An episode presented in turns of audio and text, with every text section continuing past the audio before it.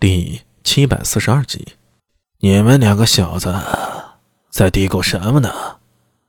几乎软化在胡凳上的袁守诚扶着扶手，让自己身体坐直一些，指着苏大为和安文生，一脸醉态，口里笑骂道：“嘿嘿说的都是些皮毛，皮毛啊，不计根本。”苏大为张了张嘴，一旁的安文生忙道：“师傅。”您给指点一下。文神，亏我还教过你。你刚才不都说了吗？大国之患不在外而在内。怎么说了半天没说到根儿上呢？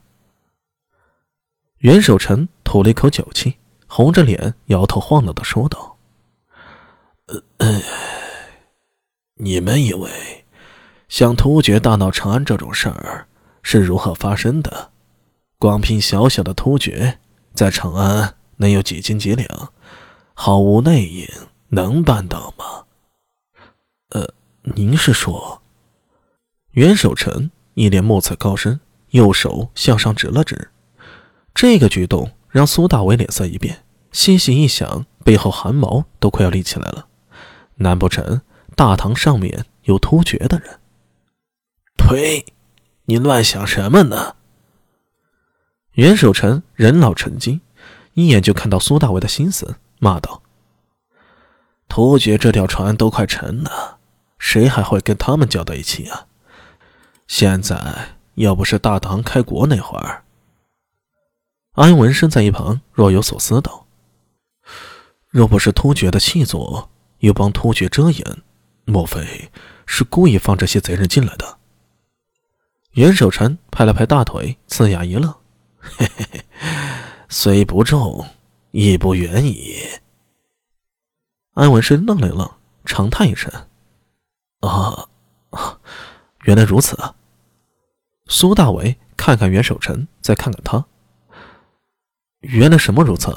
你给我说清楚。”安文生转头看了看他，盯着他半天不说话。那种幽幽的眼神让苏大为不禁往后缩了缩。呃呃，文生，你这么盯着我做什么？先说，我只喜欢女子。我也只是喜欢。你在说什么呢？安文生颇心恼羞成怒的说道：“这事儿你还是别打听了，知道太多对你并非好事。”呸！你们都知道，就我蒙在鼓里，不干。说着，他又要做事，要伸手了。安文生吓了一跳，忙说道：“哎，我说，我说，说了你可别后悔。你说，大国的敌人不在外，而在内。但外部没有足够的威胁，内部的利益和党争才是致命的。就像这次突厥及高句丽偷入长安放火，还想试图行刺陛下。细细想想，难道真的如此隐蔽吗？难道上面一无所知吗？”呃，什么意思啊？苏大伟一个机灵。你要知道，大唐能治理这么大的疆域，靠的多是精密的一套制度，有多少衙门，做多少事的人。就说单单一个长安，除了刑部、大理寺、宗正司三省六部之外，还有县衙，还有禁武卫、左领左右府、太史局，还有不良人，这么多机构，这么多人。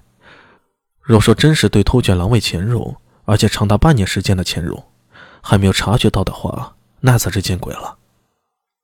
意思是，意思就是上面有人出于某种目的，把这件事给压下去了，故意放突厥人进来的。这简直了！但细细一想，又觉得安文生说的其实颇有道理。可问题是，谁会这么干呢？长孙无忌吗？这样做的好处是什么？出于什么样的理由要去这么做呢？阿米，你是不是觉得不可理解？安文生一口喝干了一杯酒，停了半天，等适应了那股辣喉之感，长长呼出一口酒气，才接着说道：“唉，其实对于那个位置的人，什么突厥人、高句丽人，或者说别的什么，都无所谓。”都不过是一件工具罢了，用这些敌人做工具实现自己的目的，实属平常手段，比这更没下限的事都有。说到这里，他摇摇头。我在不明白这些根子以前，也有许多想不明白之处。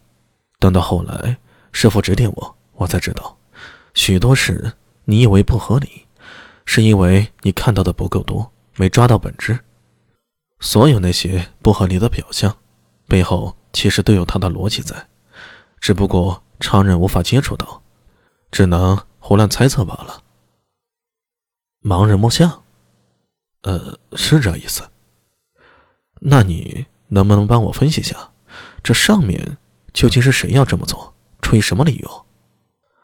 苏大为想起了劳三郎，想起那一夜许多无辜惨死的大唐百姓，还有宫中那么多为救李治而死的精武卫们，胸中顿觉有一股不平之气。